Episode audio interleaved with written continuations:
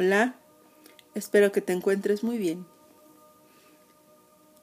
¿Te has dado cuenta el cómo se mueven los ciclos de inicios, de finales desde nuestra percepción individual? Sin duda alguna, cada persona tiene una forma de recibir y de transitar estos ciclos. Hace algunas semanas hablábamos de lo complejo que podía ser cerrar un año, que de pronto llegaban estas, eh, estos pensamientos donde, ah, no hice lo que quería, hay que traer el nuevo ciclo, el nervio, la emoción, la ansiedad, la angustia, tal vez miedo o tal vez liberación.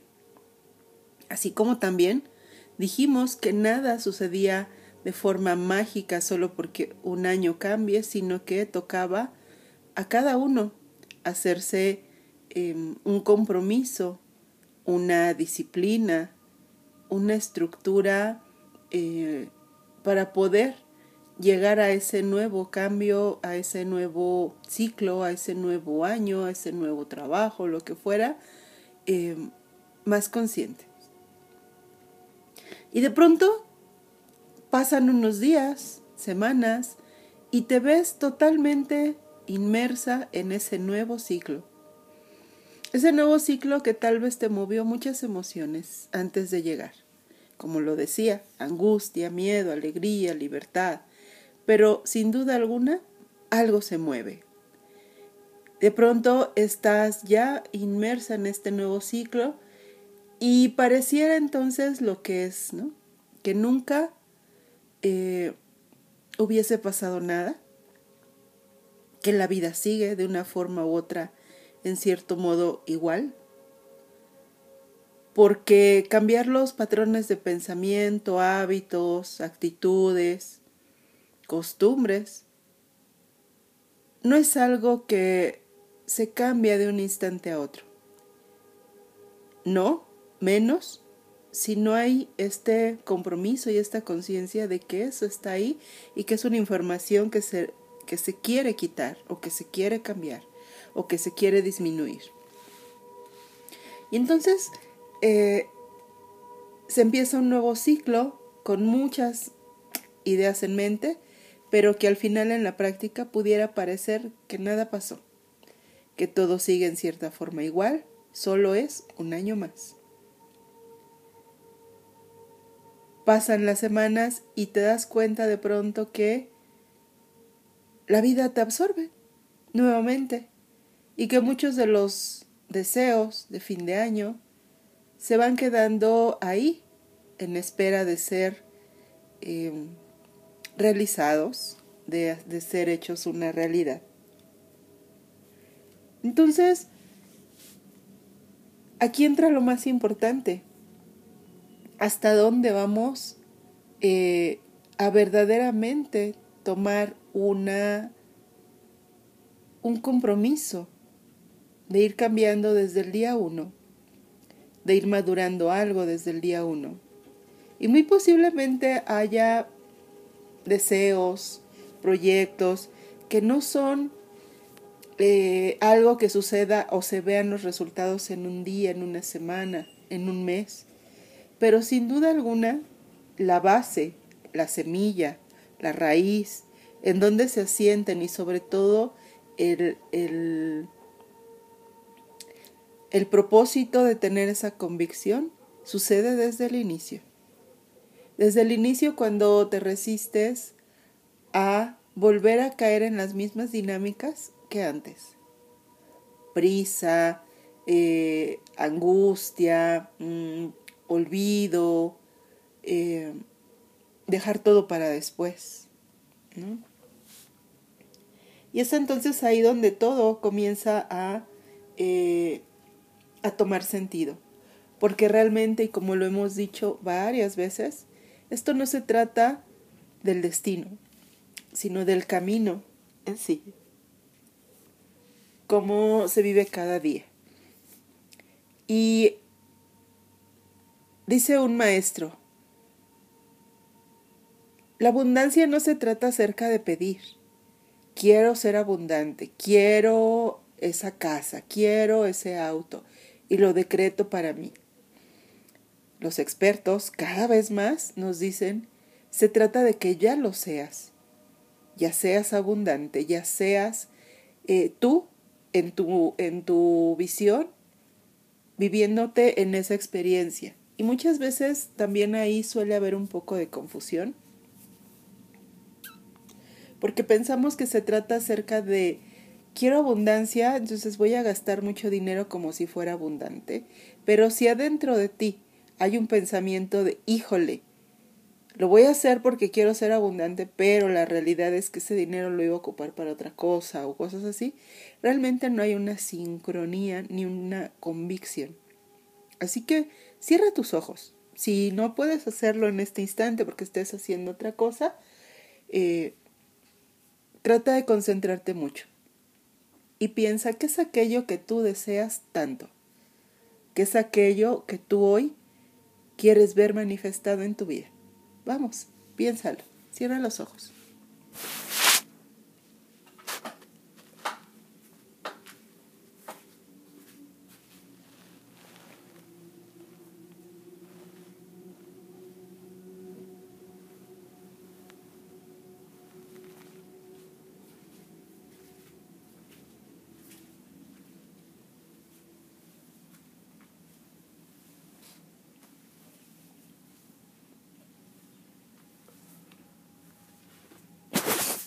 ¿Lo tienes? Ahora observa si realmente te sientes emocional, mentalmente, energéticamente, como si ya ese algo lo tuvieras. Y muy posiblemente te vas a dar cuenta que no, que ese algo lo ves aparte, lo ves separado, lo ves como algo por lo que tienes que ir. Y entonces entra todo este nuevo reseteo de cómo debo estar conectando con las cosas. Y conectar es desde todo, desde tu mente, desde tu emoción, desde tu actitud, desde tu cuerpo, desde tu palabra. Y ahí es donde inicia el trabajo. En el poder integrar conscientemente todo lo que eres. Por ejemplo, los mantras, cuando tú cantas un mantra como el Om o algún otro mantra como el del Buda de la medicina o alguna otra afirmación como, no sé, justamente yo soy abundante, próspera y feliz, es hacerlo como, como un eco, como una voz que sale y se oye muy bonito tal vez. Y tú lo puedes repetir cien veces, ciento ocho, mil, diez mil, ¿no? Eh, pero nunca lo bajas al corazón. Solo son palabras. Y tal y como dicen, las palabras se las lleva el viento. ¿Por qué? Porque necesitan algo que las ancle a la experiencia física, a la experiencia emocional, a la experiencia mental. Entonces, cuando cantas mantras, lo que se recomienda es que tú estás mentalmente con el mantra presente.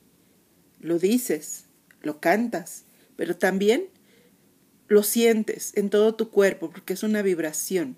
Es una vibración que te hace sentir acorde a su frecuencia. Pero también te sientes como si estuvieras tú siendo ese mantra. No sé, yo soy feliz, próspera y abundante. Entonces no solo es así, sino es ah, sentir en el cuerpo la felicidad. Tú sabes cómo se siente la felicidad en el cuerpo. Esa es la pregunta, ¿no? Luego sentir la vibración de esa prosperidad que abarca todo. Y entonces es mi voz, mi cuerpo, mi mente, mi emoción, mi actitud lo estoy viviendo aquí y ahora. Y cuando tú experimentas algo así, obviamente creas un espacio, un espacio donde aquello puede llegar. Pero ¿qué sucede en medio? Que a veces hay miedo, a veces hay distracción, a veces las cosas se dicen como de forma como repetitiva, como una grabadora, sin tener la convicción. ¿Por qué? Porque a mi amiga le resultó, porque mi coach de vida me dijo que debo hacer esto, porque lo leí y dice que lo tengo que hacer. ¿Y qué tal si eso que leíste o te contó tu amiga o el coach te está diciendo no va con lo que tú sientes? Es más, ¿qué tal si hoy tú no has conectado con lo que sientes? Y tal vez ahorita te estés preguntando, ¿sentir qué? ¿El qué? El que a veces, eh, dentro de lo que aspiramos lograr, hay miedo, hay una distancia, hay creencias. Por ejemplo, aquella persona que pide ser abundante económicamente, próspera económicamente, pero tiene miedo.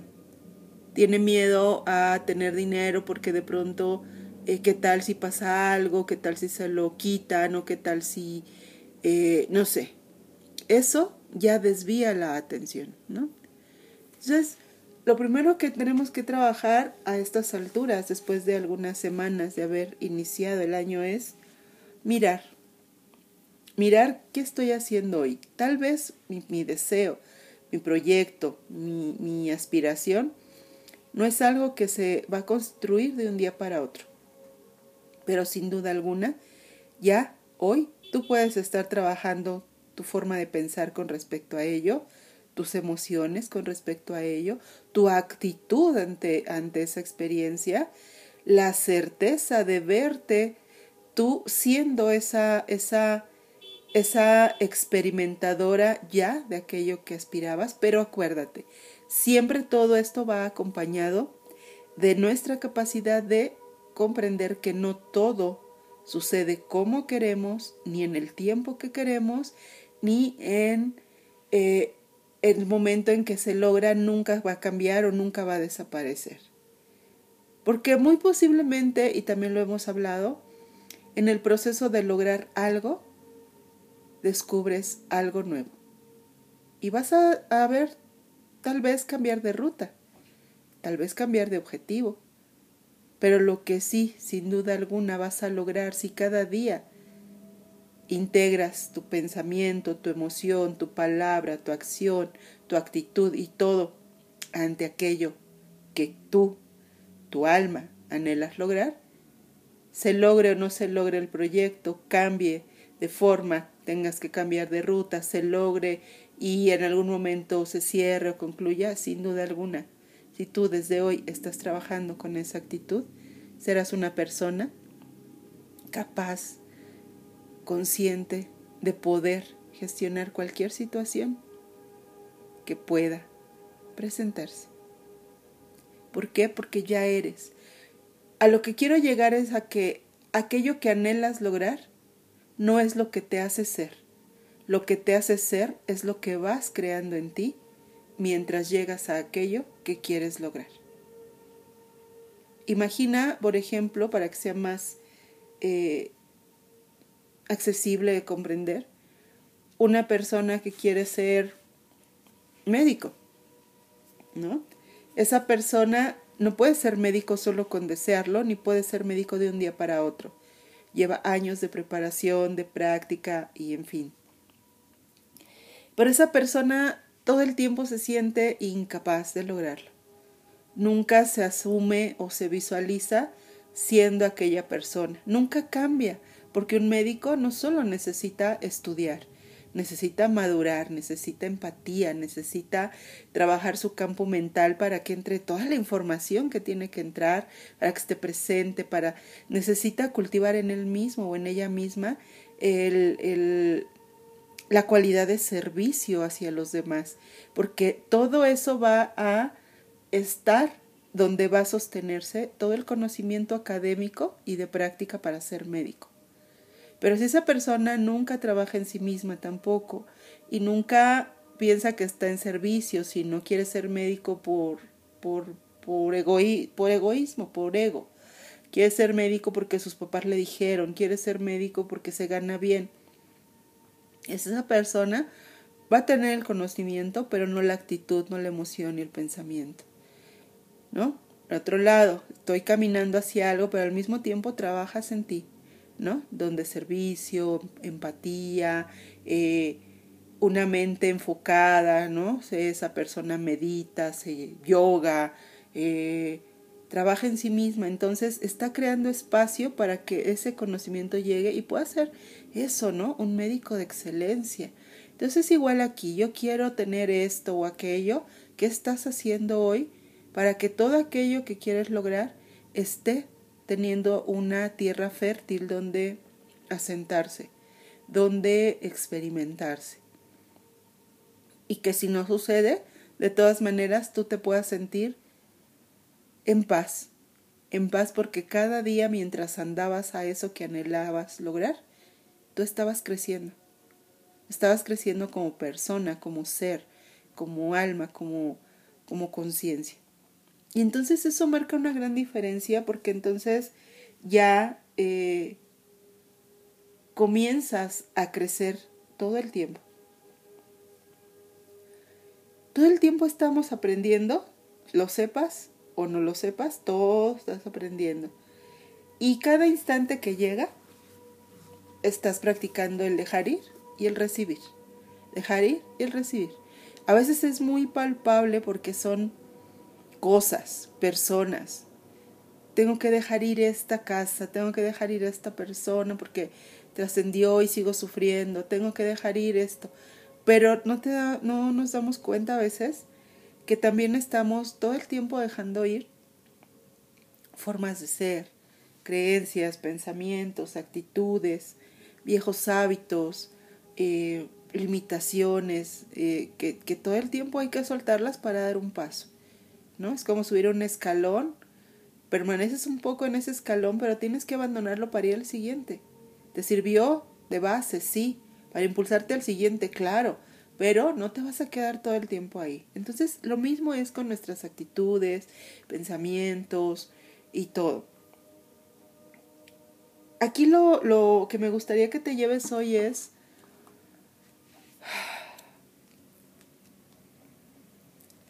¿Qué actitudes, pensamientos, formas de ver las cosas, perspectivas que tenías hace un año, hace dos, hace tres, las sigues manteniendo? ¿Te cuesta trabajo identificarlas? ¿Ya las identificaste pero no encuentras cómo soltarlas? ¿Ya sospechas o tienes la certeza de que esa forma de percibir ciertas cosas es lo que no te permite disfrutar otras? o que esa forma de colocarte en las situaciones, a veces con angustia o miedo o, o cualquier estado, mente, emoción, es lo que no te permite a veces ser flexible dentro de esa misma situación.